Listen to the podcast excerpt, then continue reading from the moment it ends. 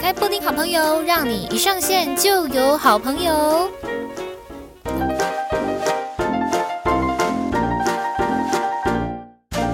欢迎来到布丁好朋友，让你一上线就有好朋友。好，那今天呢，非常的特别，因为我们是用 call out 的方式来跟我们的好朋友自珍哦，来跟大家聊聊关于内在成长。来，欢迎自珍。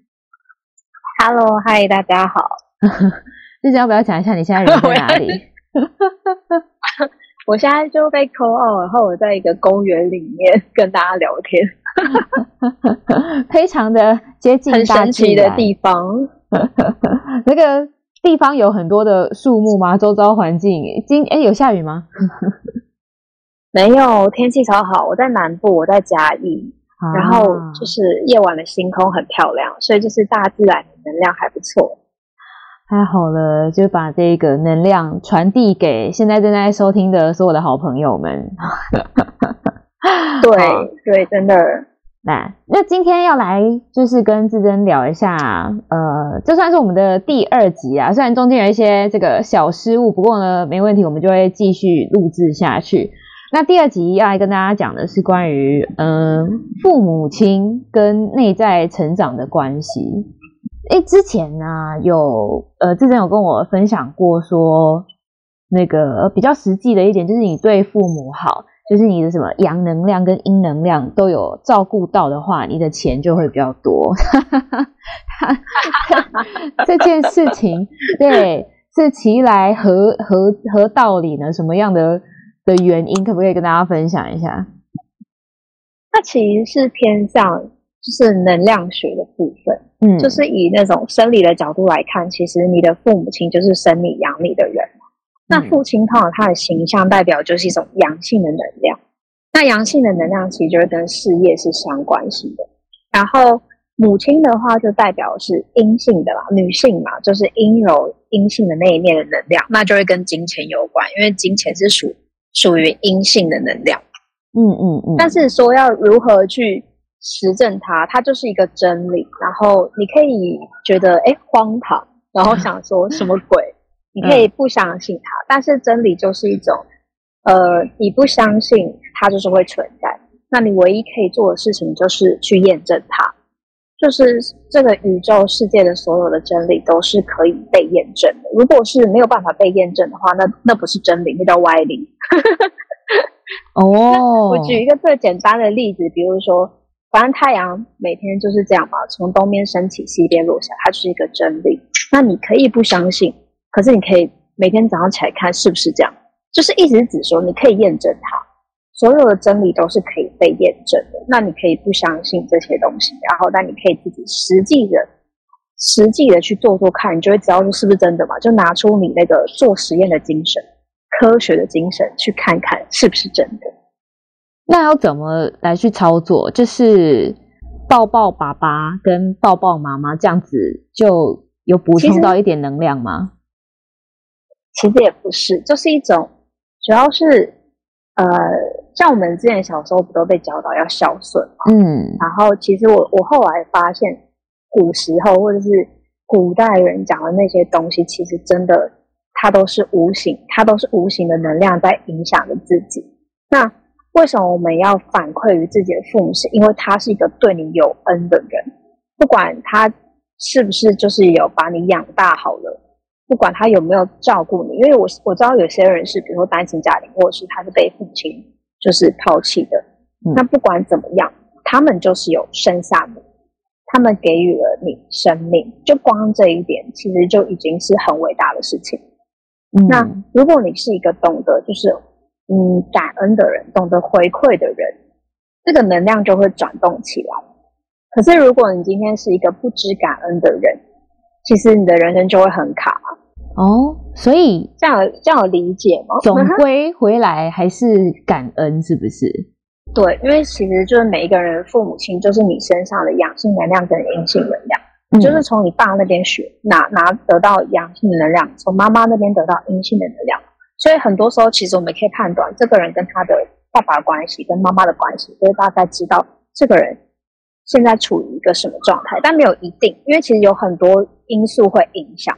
那只是说父母亲对每个人来说是影响最大，可能说比如说他会影响百分之八九十甚至一百趴，但是比如说可能对朋友啊，或者说对师长啊，对你的呃公司的老板啊，那些那些上级，就是等于是你的长辈们，他们也是会有影响。我在我刚刚这样听起来，就是有一种很像。大家都讲说百善孝为先，你要先做好孝顺这一件事情，然后接下来的事情才能够做的顺风顺水。就先做人，先把做人这个道理先做好，才能做好事情，是这样子吗？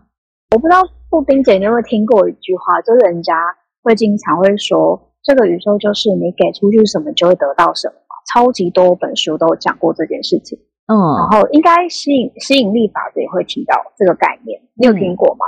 有，你给出去什么就会得到什么。嗯，那你想想看哦，你给予你的父母亲就是回馈那些东西，他其实也都会回到你身上。而你给予的那个对象就很重要，那你给予的那个人是对你这一生这一世很有有很大恩德的那个人，他的力量，你觉你觉得是会更强大？你自己常理判断。会会更强大。举例来说，比如说你对一个陌生人很好，然后把他当做爸妈在供养，可是你对于你自己的爸妈就是不理不睬，或者说很很容易发脾气，或是一直在索取他们，嗯，那是很本末倒置。就这个人其实跟你没什么关系，哦、一个陌生人跟你没什么关系，可是你却就是把你所有的好给了这个人，嗯，对你好的人，你却没有懂得感恩，就是懂得知恩图报。就去观察，我觉得其实这是可以观察，就是我们大家一定在学习的过程中，还是要保持怀疑，就不是人家说什么你就要相信什么。嗯、可是你永远有一个力量，是你可以去验证它。那你有验证到吗？带着那种科学，我觉得观察身边的人会有，然后自己也、嗯、也有在做，就真的会慢慢的生活会有转变。因为我发现，当我当我懂得感恩我父母亲，我之前是一个就是一直被照顾的小孩，然后其实我我是觉得是我爸妈跟我关系很好，不是我跟他们很好，呵呵，也听得懂这个区别吗？可不可以跟大家讲一下什么区别呢？这个意思就是爸妈跟我关系很好，是指说他们很照顾我，很疼我，嗯、然后我顶多就是撒撒娇，然后讲话很好听，然后坐在那边。陪他们，但我也在划手机。那我就以为我这样就已经很棒了。可是其实是他们跟我关系很好，我并没有真的在为他们付出什么。嗯，所以当我现在开始懂得说，哎，我爸妈喜欢什么，我爸喜欢吃什么东西，我要准备给他。他喜欢去哪里，那我要陪他去。然后我妈想要干嘛，我都会问他。然后就很像把他们当做自己的亲伴侣，有没有？就是哎，你今天想干嘛？我精心为你准备。所以反而。从这种时候开始，我才觉得我的关系，我跟他们的关系也变得更好。嗯，然后当我懂得去关照他们的需求，然后满足他们的需求之后，其实我觉得在生活的方方面面真的也有差别。我会把别人付出当成是一种理所当然的。嗯，然后也有一种成长的感觉，就是哎，我可以反过来去照顾我的父母亲的。而不是一个一直在受照顾的小孩哦，就自己的感受，然后有比较成长一点。那你比方说像我们刚刚讲的那种阴阳的能量，你觉得有很明显的不一样吗？呃，我觉得它的影响其实是潜移默化，因为其实是我这部分的学习也没有学很久，就刚好你问到就是我最近比较才刚接触的东西，嗯、所以我大概自己也才实验的两个多月。嗯，但是我明显会感觉到自己在，因为我之前跟爸爸关系是比较有一层距离的感觉，然后是现在才很贴近。嗯、但我真的就有觉得我自己在事业上那个冲劲跟动力就不一样，这对我来说是一件很神奇的事情。但可是我还我也还在验证的一个过程当中。你刚刚讲到一个点，我觉得我心有戚戚焉，就是父母的关系，父母跟你的关系很好，不是你跟父母的关系很好。因为你刚刚举的例子就是我跟我父母的这个相处的方式，我以为我在那边陪他们看看电视啊，哦，稍微聊个天啊，就这样子算是有一些比较良好的互动。哎，显然不是，就是有在看有在 follow 自珍的 IG 的人，字字真演的这个 IG 的人的话，可能有的时候呢会看到字珍，有的时候会给父母红包嘛，对不对？对，一定要养天，养天哦，这个叫养天是不是？就算他们就是你的天呢、哦，嗯，父母亲就你可以把他们当，我觉得啊，就把他们当做自己的天来，就是养养护着那种爱护他们的感觉。嗯、然后，因为我觉得给给钱也是一个最实际的过程，可是给钱那个过程。其实多跟少不太重要，重点是你在传递的感受是什么很重要。这就是一个重点，因为我刚好也要问，因为像我这个世代啊，这个年纪呢，其实就是上有老下有小的一个状态。那有的时候你可能会想要兼顾两边的家庭，可是就会变成两边都没有办法照顾到，可是你又会觉得说，哈，我没有给。这个父母亲可能孝亲费啊，或者是你刚刚讲的这种红包，那这样要怎么样做才能够又可以照顾到他们的感觉呢？其实是我觉得是真诚跟爱，因为你给他孝亲费，其实父母亲也会知道你现在处在什么状况嘛，而且你经历的，你正在经历的事情，其实他们也都经历过，就是上有老下有小那种很蛮艰辛的时刻。但是，其实我觉得父母亲他们真正想要从小孩身上获得的，真的不是那那个那那多少钱，而是一种我被放在心上的在乎、关心的爱。所以是给予，像我在给予爸妈红包的时候，其实我都会很认真的去表达我对他们的感恩、感谢跟对他们的关系跟爱。然后也会说，我现在能力所及，我可以给予的多少，我就一定会给你。然后我每个月就一定都会给他。那种是一个在传递，其实是灵魂在沟通哦。就是给钱这个过程中，它只是一种外在世界的一种形形象的东西而已。可是我真正在给他的是，我愿意为你付出，然后因为你值得，就是这些感受是包含在里面的。那。这些感受包含在其中的时候，我都会跟我的爸妈讲的很很清楚这件事。那我觉得在台湾社会或是东方社会来说，其实很多时候大家都不会把爱说出口。嗯，那你没有说出口的爱，那真的不是爱，就是你藏在心里面，那根本不会知道。然后大家就要开始互相的猜忌、怀疑，然后甚至有很多时候父母亲他的。就算像有些人会给孝亲费，可他们关系也是不好啊。为什么呢？在给钱的过程中，你要看你真正给出去的感受是什么。有些人会觉得是，呃，一种我每个月好像要缴房租 那种哦，保护费，呃，类似这种。对，嗯、你那，你那个收下，你会觉得你舒服。他给出去的能量就是那样。对，你不讲，其实灵魂感受得到，所以才会说感受是灵魂之间沟通的语言。就算你今天给个一两千块，可是你完完整整的表达你对父母亲的在乎跟爱。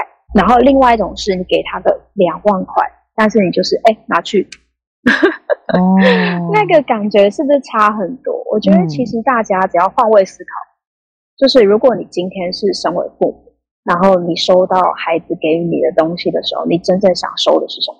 他是在乎你的这种感觉。嗯，因为我觉得很多父母亲其实是。你看，从小我们被他们照顾跟养大，从那种小 baby 开始，到大了之后，他们要去经历的事情叫做小孩的离巢期。小孩长大不再需要我的时候，其实那个失落感是很重的。嗯，我们光谈个恋爱，然后在一起个一两年，然后对方跟我说：“我不爱你了，我不再需要你了。”大家都哭的跟什么一样，何况是父母亲。嗯的那个感觉其实是更深刻的。那我觉得没有人生来就会当父母，他们也是去第一次经历这些事情。嗯、那可是我们总是会把呃耐心啊，或者是同理心给予身边的朋友，或者是伴侣也好，但往往忘了去同理父母亲的心情。像我们，我们应该跟自己的爸妈都差个二十几岁有吧？对，二三十岁左右。然后。我也经常跟我的就字字真言上面的自由们分享说，我说你你真的不要以为每个人永远有明天，这是一个很天大的幻觉。嗯，然后我也是学习内在成长这一路的过程来，越来越懂得珍惜当下的幸福。虽然现在讲这些话听起来都是很就蛮像废话的。可是当你能够真实的感觉到那个感受的时候，这个话语背后的力量其实是很强大的。因为我也经常在提醒大家说，人就是有一个很大的幻觉，总以为自己跟对方永远有名分。生命中无常才是有常。呃，之前啊，就你有跟我讲过说，呃，你去看你的父母亲，然后你觉得你最在意的点是什么？然后你去问你的另外一半，或者是你去问你的另外一半，说他觉得他最在意他父母亲是什么点？那可以反观来去看你现在的感情生活，或者是你现在最在意的那一块是什么？哦，那其实这个事情是它基本的原理是来自于就是。你的内在世界就是你外在世，就是你的外在世界。它的原理是这样子的，就是你内心世界是怎么样的，你的外在世界就会投射出怎么样的状态。那当初会跟就布丁姐聊到这个话题，是因为你从小其实你爸妈就是你的全世界嘛，他们带你去哪，他们教你什么，他给你什么，你其实小朋友都会全部收下的。所以包含在情侣、伴侣之间的关系，也是从爸妈身上学的啊。你一定是看你爸妈怎么相处的嘛，所以你爸妈之间的那个他们会卡的问题点，就很有可能就是也生长在你心中。你可以自己去觉察一下，就是所有事情是没有绝对的。我我担心一件事情是，比如说我现在跟你说一件事情，然后你就觉得哦，这就是一个正确答案，或者说就是要往这个方向走，没有没有这回事，就是一定要保持自己的觉察跟觉知力。因为每一个人看到的面相都不一样，那你永远拥有的一个很棒的力量，就叫做自我觉察。就是不一定每一任关系你都会遇到这个问题，但是可能在反正在这个当下，可能在这段关系里面，你内心的那个心理的明印啊，就是从父母亲身上学习到的亲密关系的那个东西，也许在这段关系会很明显的体现出来，可能也许在另外一段关系其实看不太出来。我觉得都有可能。的，对，但是我们没有办法预知，或者说没办法去掌握我们到底会遇到什么人事物。可是我们永远拥有的力量就叫做觉察力。像你之前有跟我讲过说，哎，你可以去问你的另外一半，他最在意他父母什么点。那像如果说我们现在要跟可能布丁好朋友的所有好朋友们，或者是跟所有的挚友们，就是一样，也是请他们去问他们自己的另外一半，然后另外一半最在意的点。那这个你可以给他们一些什么样的忠告呢？就是他们在意的点，其实就是他显示他内在的声音吗？还是什么呢？就是你可以去问你的另外一半说，你觉得在你的父母亲他们相处的过程当中，他们存在的最大的问题是什么？他们一直以来就是存有的问题是什么？然后他讲出来的时候，你就可以去观察，你在跟这个伴侣相处的时候，是不是也有这这种情况啊？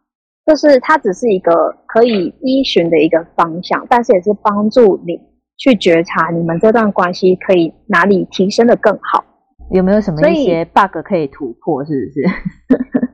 对啊，就是怎么样让你的关系更加亲密啊？嗯、等于是去觉察储存在他深层潜意识的一些东西啊。那还是回归到一个点，就是最重要的还是当下的自我觉察的能力。因为当你有觉察的能力的时候，你就会拥有选择权。因为你觉察到了，你就会知道说，哎，我现在要怎么做选择了嘛。所以知知道其实就是知道。可是当你拥有选择，就是呃拥有觉察的能力，然后你就知道说，我现在可以怎么做选择。当你做了选择的时候，你才会真的往做到的那个方向前进。因为刚呃，应该是说在在此之前呢，我都一直在想说。对，这真是一个好问题，因为自己也没有想过说，我觉得我的父母亲他们可能之间比较大的问题是什么，或者是你去问另外一半的时候，他会怎么跟你讲？那如果讲到一个什么哦，我觉得他们都不讲话，或者是什么之类的，那这样子要怎么样子再再次去突破，再问更深层的问题，是不是？举我的例子好了，嗯、像我就会发现，我爸妈呃比较长久以来问题就会是。呃，他们都不说真正想说的话，哦，就是他们都没有去表达自己最真实的那个想法，然后总是要讲一些狗屁啥，就是想说的话都没说，就是讲一堆有的没有的其他的东西，无关紧要的，或者讲气话，所以真正想表达都没有表达出来。嗯、然后都是自己压抑、自己忍着，然后觉得说我再忍一下，然后就过去的那种感觉。嗯，然后就是这一点，我就觉得是问题，我一直看到的问题。那后来我就有发现，我自己在感情里面也会玩这个把戏。哦，就是很明显，就是我可能在亲密关系里面的时候，很多时候我也不会去表达我真正的想法，然后我就很容易去到一种牺牲。跟委屈自己，所以当我看见了之后，我就会调整，就说：“哎、欸，对，我有跟我爸妈一样的问题，那我可以怎么样调整我自己？”所以我才会说，你可以借由去看别人嘛，看你的爸妈，有时候来觉察你自己是蛮有效果的，因为他们就是你从小学习的对象。我这个感触非常的深，因为呃，就是。近期啊，我刚好有一个机会可以回家比较久一点，然后呢，我就看到我爸妈的相处，我就真的突然想到你刚刚讲的那一些，因为有的时候我就会觉得，天哪，我妈的这个反应跟我也太像了吧？就是我妈呢，她其实，因为我就在想说，如果换成是。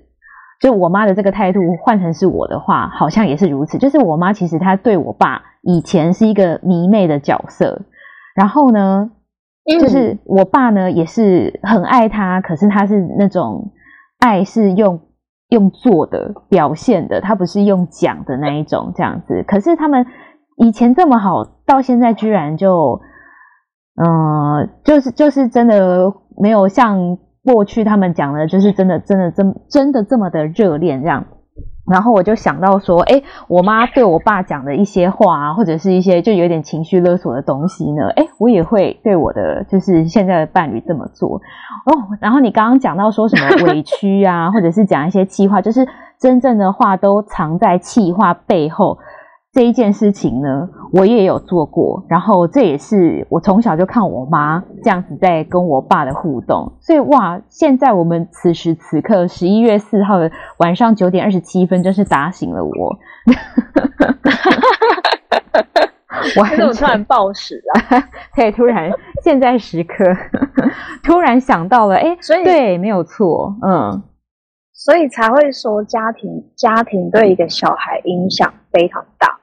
非常深刻，像我学习内在成长的过程中，就发现天哪，我就是我爸妈的翻版，对，就是有一部分跟爸爸学，有一部分有有一部分跟妈妈学，然后就会发现，比如说我妈是一个很控制的人，然后我自己很讨厌她的控制，然后我就发现其实我跟她一样很控制，我也是，天哪，我也会想说不想跟妈妈一样，但是很多事情做完之后都会想说天哪。我刚刚是就跟我我刚刚就跟我妈一模一样，好可怕啊！对啊，所以才会说，呃，你看，那其实跟那种生物学吧，还是什么，反正讲起来就是，你父母亲生下的，你就是进化的一代，所以你一定是之于他们在更优秀，所以一定是从你你结合就你爸妈的优点跟缺点，然后你自己要再去修炼成一个更好的人。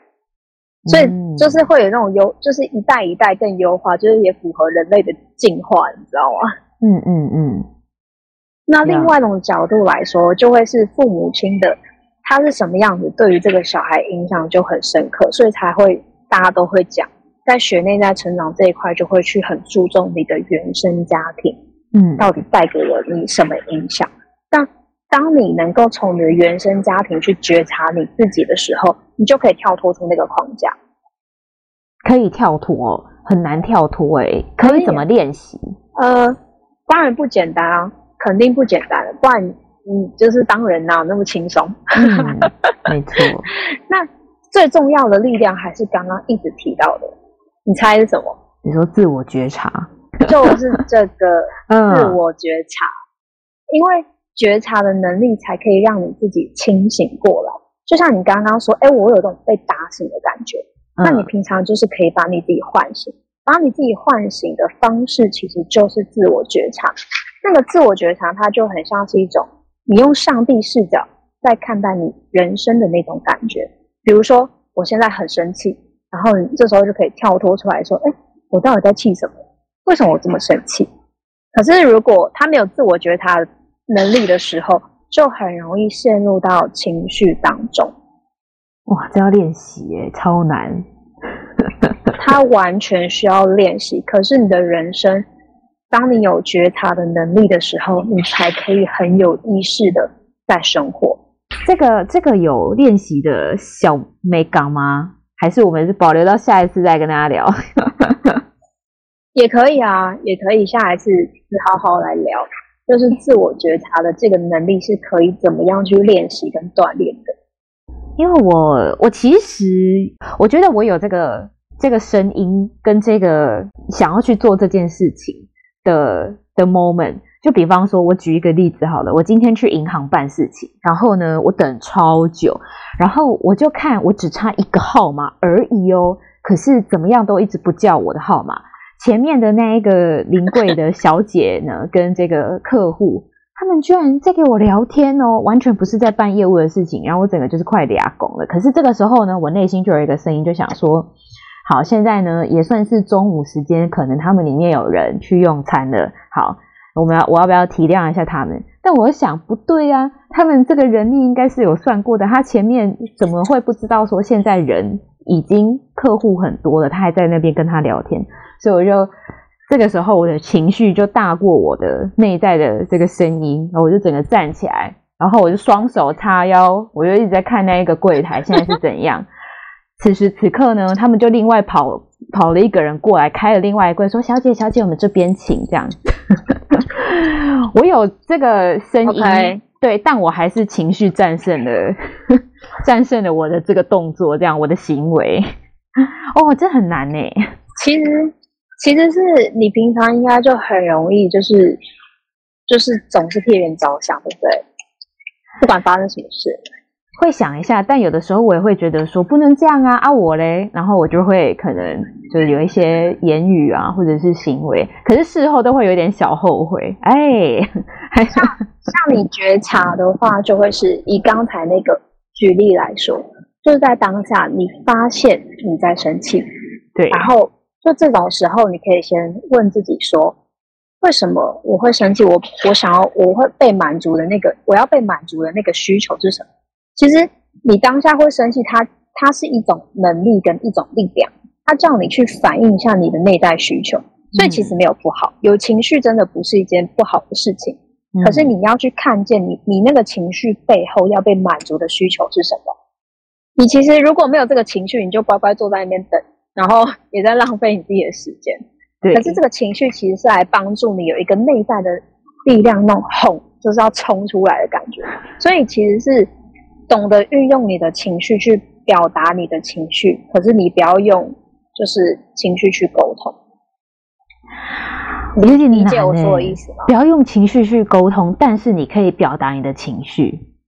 对啊，就是比如说，哎，我坐在这里好一段时间，其实就是我有看到你们一直在聊天。那请问一下，现在是什么情况？那个都是可以去沟通的，就是可以说你是有一点生气的，啊、可是你不要冲过去说。就是骂人家脏话，然后你在搞什么鬼，哦、然后什么这，然后大家就被骂的很莫名其妙。想说是怎么回事？意思意思是指说，用情绪沟通的话，就很像去杀婆，像泼妇那样。嗯嗯，理解吗？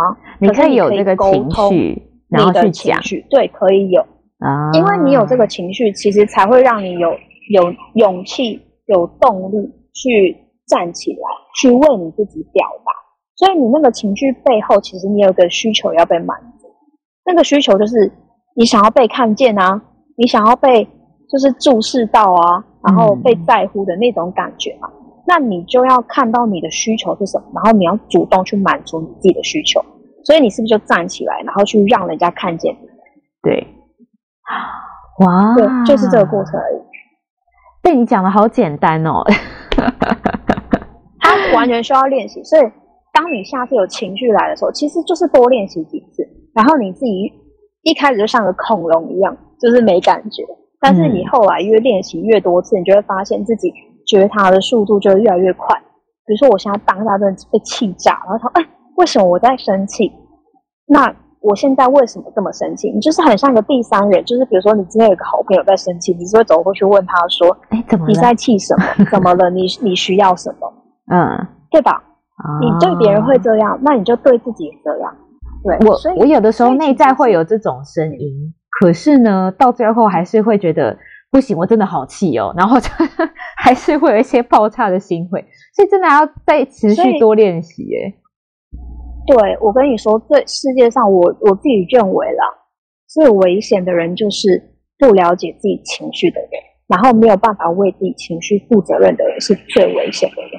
啊、嗯，所以比如说像家暴、暴力者，他们就是没办法跟自己的情绪相处，没办法理解自己的情绪，没办法了解自己情绪背后想要被满足的那个内在需求是什么，所以他的外在的行为才会是这个样子。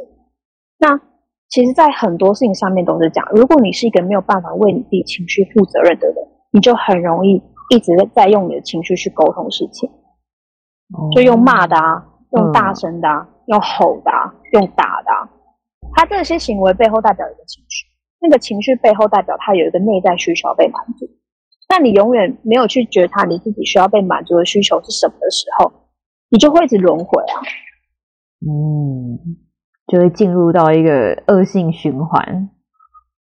对，你是你一定可以，就是其实是有情绪非常的正常，因为情绪其实就跟海浪是一样的。你看，就是大海里面一定会有浪，只要有风的时候就一定有浪。嗯。那情绪是什么？情绪就是心的产物啊！只要你有心，你一定会有情绪，你也一定会有想法。你不可能告诉海浪，就是不可能告诉大海说你不准给我起浪吧？不可能吧？对，不可能。所以其实是要学会跟你自己的情绪相处，然后去学习一件事情，就是情绪背后就代表着你有一个内在需求是需要被满足。所以当你情绪来的时候，就很像浪要打过来的时候，你就自己去发现、去觉察，说：“哎，我发现我现在生气了，我发现我现在很难过，我发现我现在怎么样怎么样。”然后。但我也看见了这个情绪背后代表的是我有一个内在的需求，那个内在需求是什么？需要被满足的。这个真的，我觉得可以再另外开，我们下一次再跟大家讲一下，可以怎么样好好的来去做一个自我觉察。因为像一开始我们今天讲的，就是跟父母之间的关系啊，然后再去看到从里面看到跟自己的另外一半亲密关系。然后跟比方说父母亲他们之间的相处，或者是跟你之间的互动，可以带给你怎么样的一些影响？这个都是跟觉察、跟自我觉察很有相关联性的。那这个呢，又需要练习。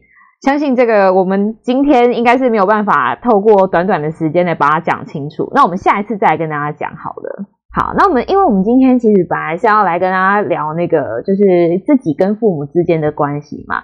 那像。至臻，你有没有什么话想要，就是最后送给现在正在听布丁好朋友这一集的所有好朋友们讲？就是你可以怎么样子来去，呃，算是修复吗？或者是增进你跟父母之间的关系？或者是你有你有什么话对于这个主题有想要讲的？直觉性想到的一件事情就是，嗯、大家可以试着去把自己的父母亲当做你很珍视的朋友。那样对待，就是你会怎么样对待你的你身边的好朋友们，你就怎么样去对待你的父母亲，然后用这种相处的方式尝试个一两周，你去看看你们之间的关系会不会有什么转变。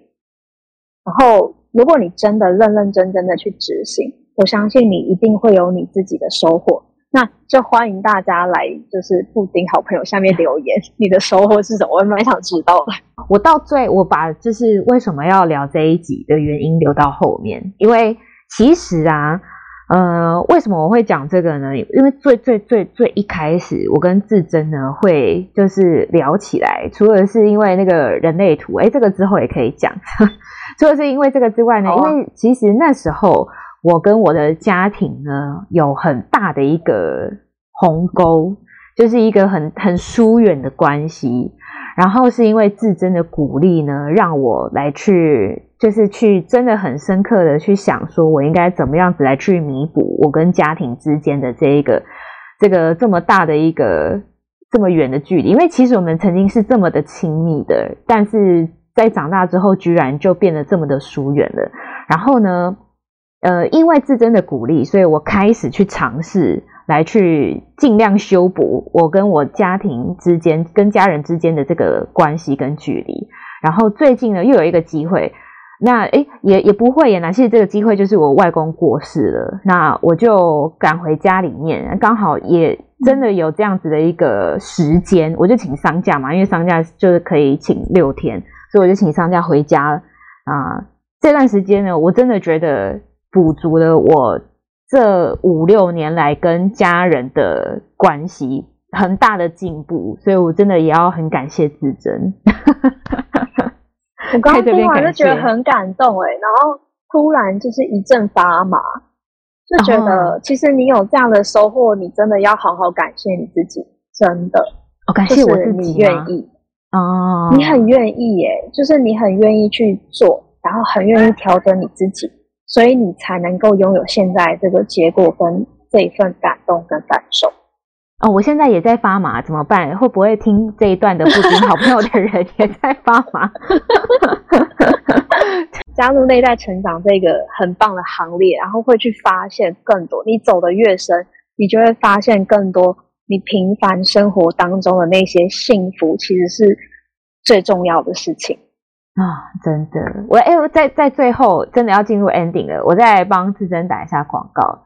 就是他的 IG 呢，哎，我会放在那个说明栏里面有他的连接。然后呢，因为我们之前就有讲到说有一个感恩群组嘛，对不对？这个呢，我一样也会放在嗯那个资讯栏的连接里面，因为在里面你真的可以感觉到哇，里面不是说都是那种正能量魔人哦，no no no，不是不是，而是你可以看到说每一个人真的他对于每一件事情，他真的去。做到的感恩，然后你自己也会自开始去练习、去观察。那这个观察可能又可以扣到我们下一次的主题，就是觉察每一个小时刻，你去真的感感谢什么样的，比方说可能我爸今天载我啊，或者是怎么样怎么样什么之类的，这些都可以。那这个真的也就是很欢迎大家一起来加入，里面是匿匿名的啊，哈，你可以不用讲那么仔细，你可以讲一些。想要跟大家分享的，但其实自珍有讲过说，你越跟大家分享，那个能量就越大。诶，我都把你话讲完了，很好啊，很好，太好了。好，今天布丁好朋友就到这边啦，也希望大家呢可以听完这集之后呢，传个 like 好不好？要不然先传个 like 跟父母亲讲一下 I love you，这样我爱你，就会开始。如果你们本来关系就很不错的话，你们可以再更进更精进一点。那如果你跟我一样，本来很疏远，想要来修补一下关系的话。我真的非常的鼓励你，就像当初自珍鼓励我一样，好不好？好，那我们今天就先到这边喽。好，福鼎好朋友就到这边了，大家拜拜，拜拜。